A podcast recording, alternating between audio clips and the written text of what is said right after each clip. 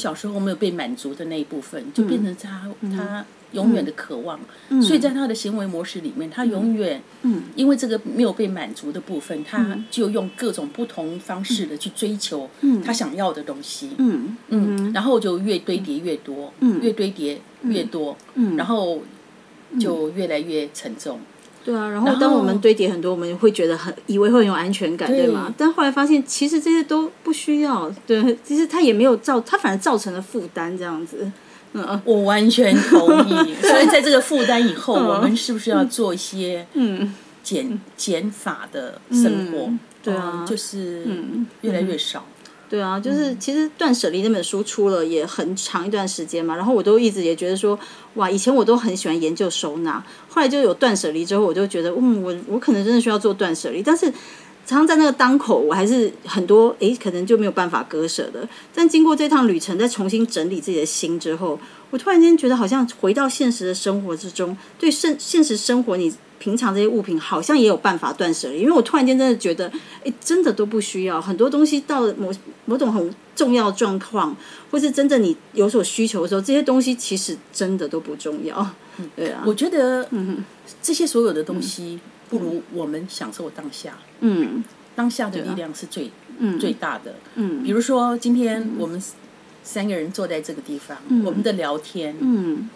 我们非常的享受在这个当下，对这样的氛围跟这样的缘分，这样子。对对对，在这个当下，所以当下的力量是最强的。嗯，那现在因为有很多人，他我们常常讲空间转换，他从外在空间进入到一个内在空间的时候，他没有经过转转换，那他的头脑还在想外在的事情。像我常常在做疗程里面，嗯，我的客人可能有些时候。前面的一个小时很难进入到他的身体，嗯，因为他头脑跟头脑跟心不连接，还有跟身体是不连接的。嗯，那有些有我会慢慢的唤醒他，提醒他进入到这个空间。嗯，那像今天我的客人就有很多带了很多很多想要办的事情，所以当头脑没有放松的时候，他的肌肉就准就在处在一个备战跟备逃的状态。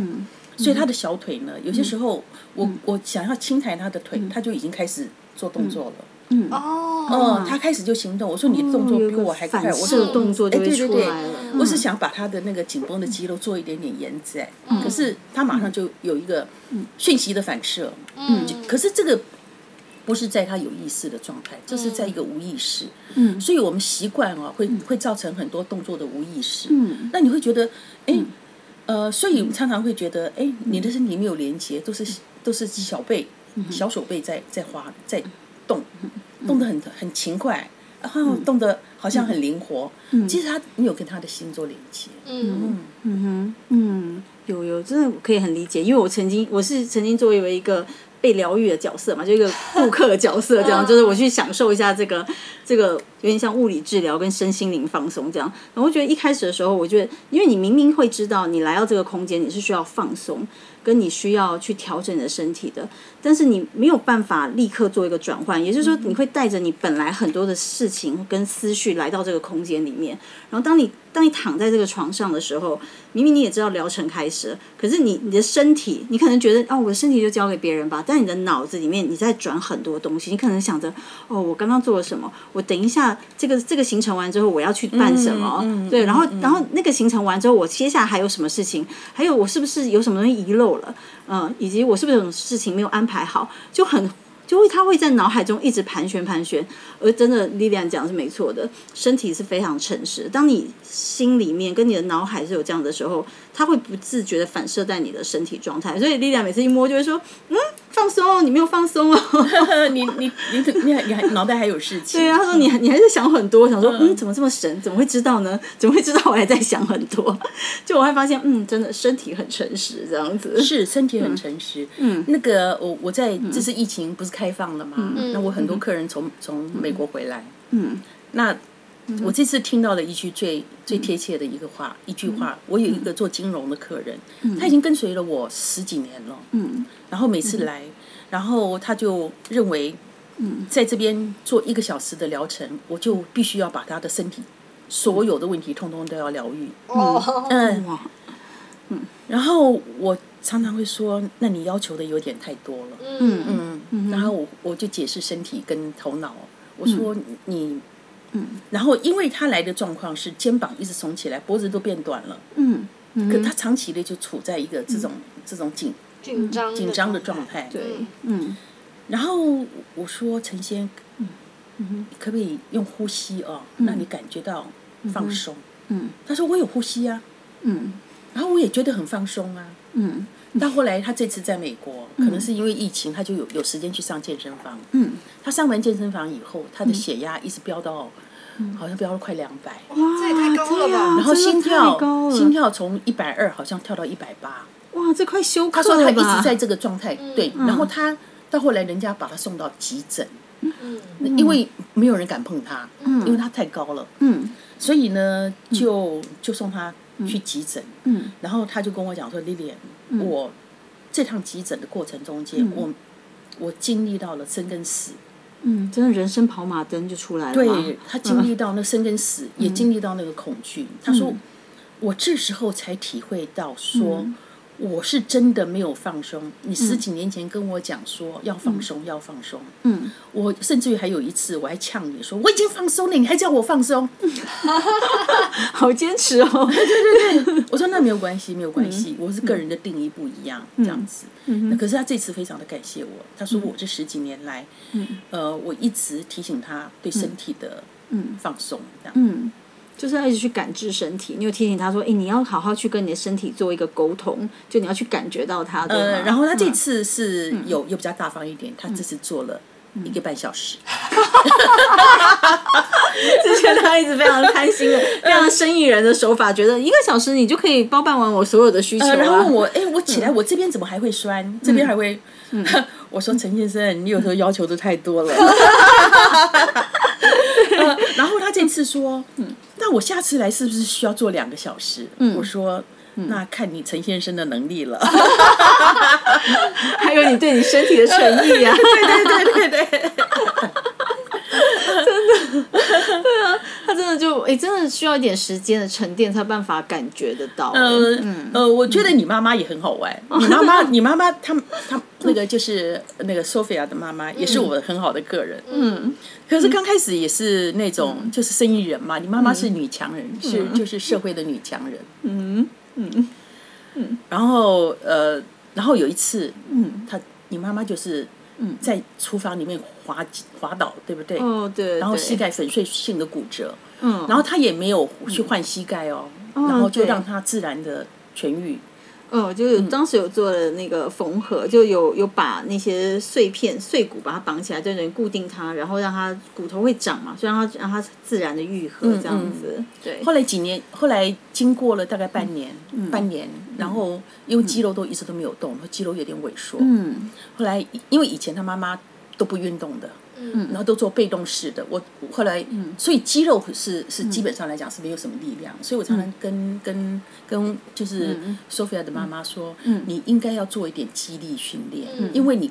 太被动的话，我虽然把你调回来，可是你你肌肉没有力量，你 hold 不住你的结构。嗯嗯然后后来这次、这次那个腿伤好了以后，他就请了一个也是一个有能量的教练开始做运动，做肌力运动。然后他妈妈就是那个苏菲亚的妈妈也很努力，嗯，很努力也是很努力的去。然后他他就说：“李脸，我现在才搞懂，你跟我讲了十年的东西，我现在才明白，嗯什么叫做身体。”嗯嗯什么叫做延伸？嗯什么叫做核心？嗯然后什么叫做应该要怎么动？嗯我我我已经潜就是在疗程中间，我潜移默化的把一些讯息嗯。一直不断的对给，对。不断的给，所以当他动身体的时候，他就很连接上了。嗯。然后他也跟我讲说。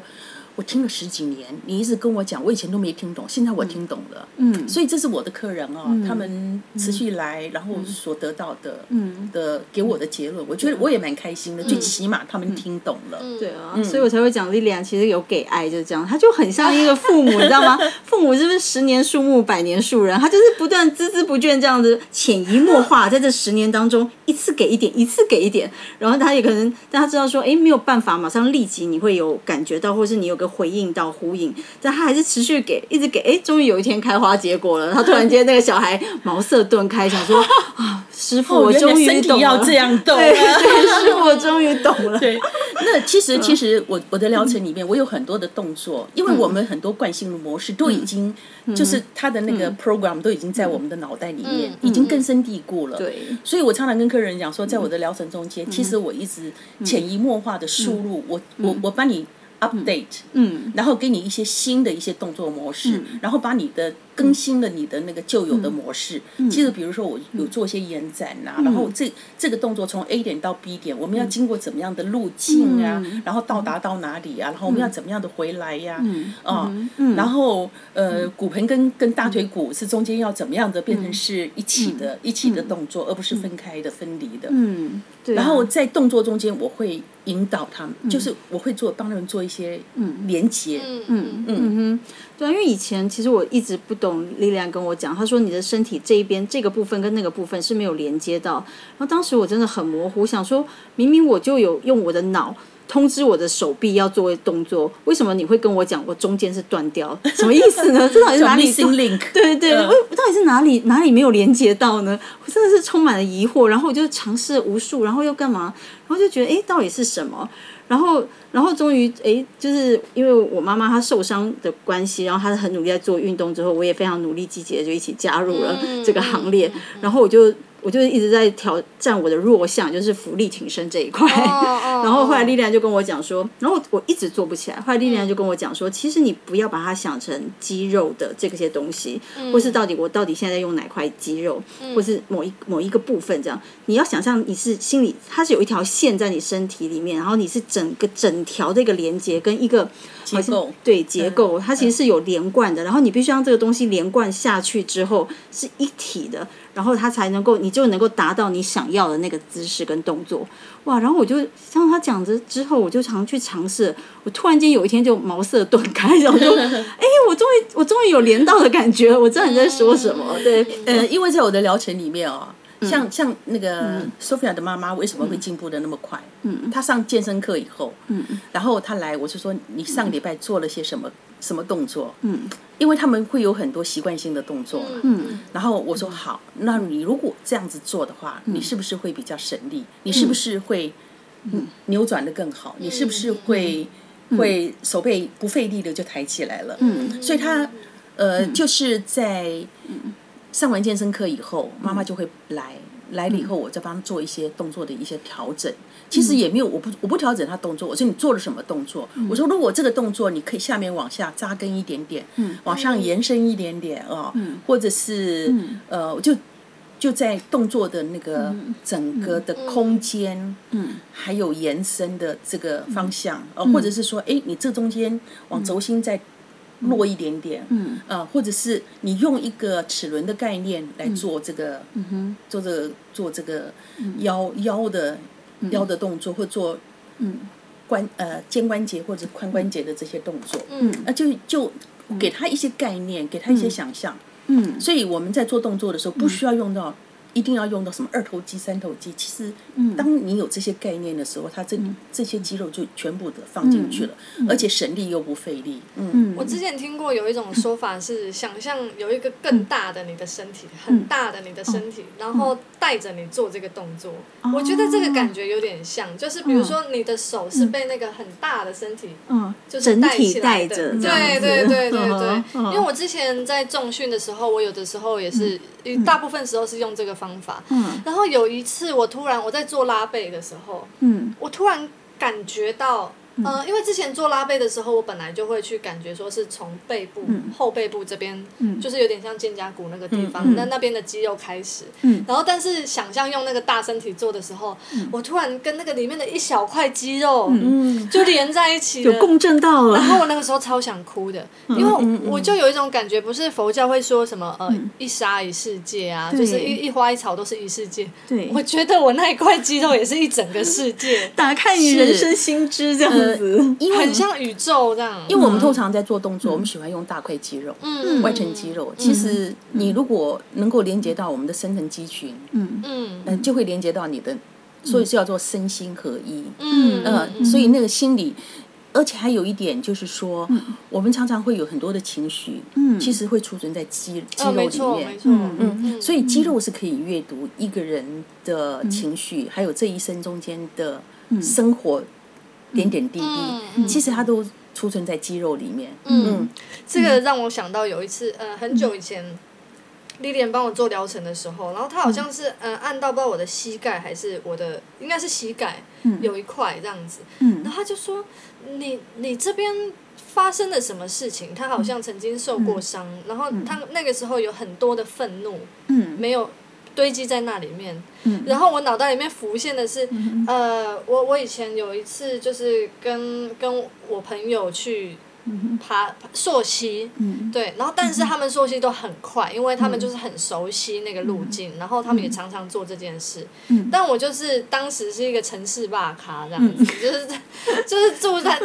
台南长大住在台北的女生，然后我到花莲被带第一次带做这件事情，但我又不服输。嗯。他们因为他们说啊你很慢，嗯。然后我那个时候就不服输，我就是就是硬着头皮这样跟他们跳跳跳。嗯。结果回来下山的时候，他们走猎径，就是我们上去的时候是走水路，嗯。他们下来走陆路。嗯。但是那个时候已经是就是天色很暗，然后又下毛毛雨，嗯。他们走的陆路其实是像终极山那样，都是泥巴，哦所以是会滑的。嗯。但他们的腿，就是他们又长很高，因为我很矮，然后他们腿很长，他们就这样啵啵啵啵就这样跳下去了。嗯。可是我为了跟上他们，我就是半蹲着在走路，因为我怕滑倒。嗯然后那下来之后，我就是我的膝盖大概有三个月，我都没有办法做很剧烈的运动。因为其实你的姿势已经伤害到它，因为你过度，就你没有把等于把所有重量都压在你的膝盖上了，对吗？对，然后我就想到，就是我跟那个朋友的来往之间，我都就是呃逼着自己，可能为了不想要让别人讨厌还是怎么样，嗯然后做了很多就是超过我负荷的事情，因为我以前没有接受过任何这种训练，嗯，然后我想说那个。那个愤怒 就是突然间用肾上腺素来做事情，对，大爆发，就是就是就是我们在相处的多少过程，我都是就是觉得说我不能输怎么样之类的，所以那个东西我也没有讲出来。嗯，对，然后我那时候就呃好痛，一边很痛，然后一边又想到这件事情，然后就一边哭，觉得心里好委屈对哦。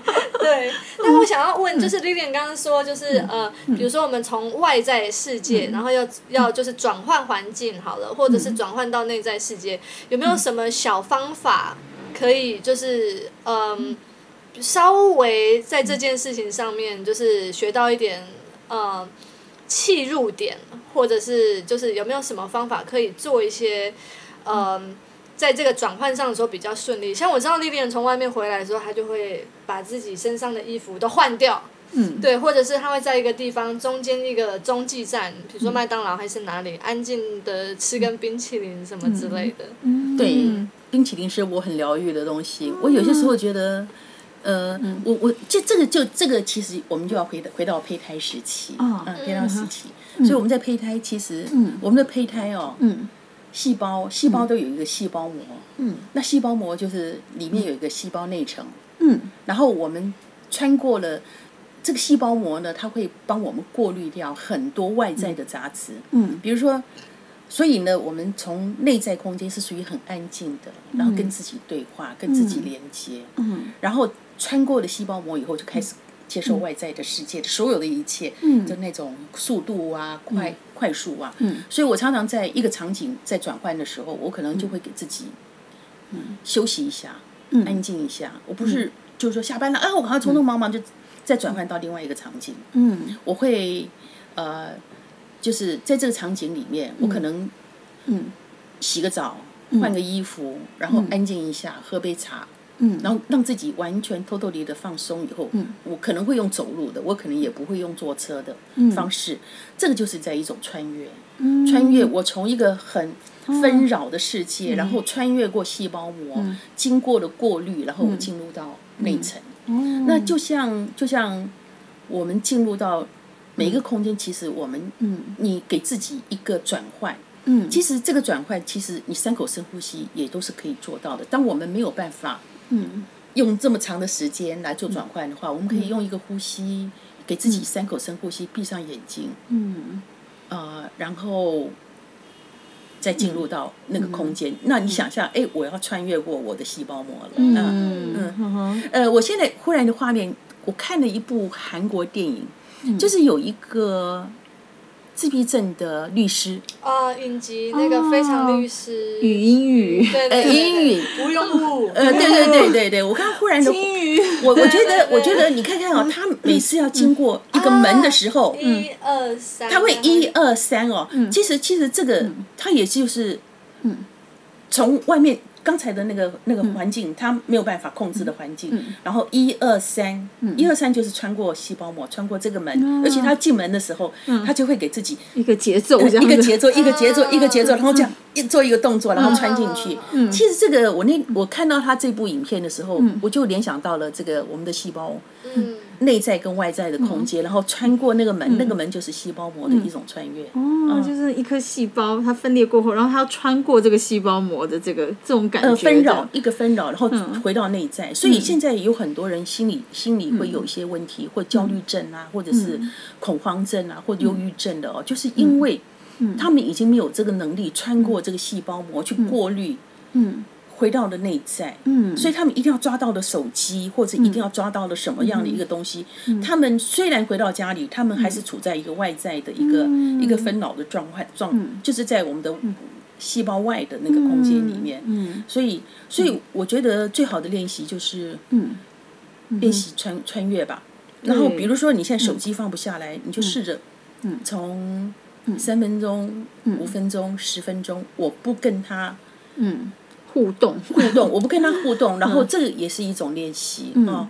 然后我觉得，嗯，你你要回到自己，要带着觉察，嗯，还有觉知，对。然后另外还有一点决心，嗯，然后还有一点断舍离，嗯，因为你觉得你抓住了手机是一种安全，其实不是的，嗯，那不是安全感，嗯，那是一种依赖，嗯，那我们可以把依赖，嗯。然后放下几分钟以后，然后把它转换成一个内在的力量。嗯，你有内在的力量，你才有能力去对待外在世界。嗯，那像很多，呃，就是我。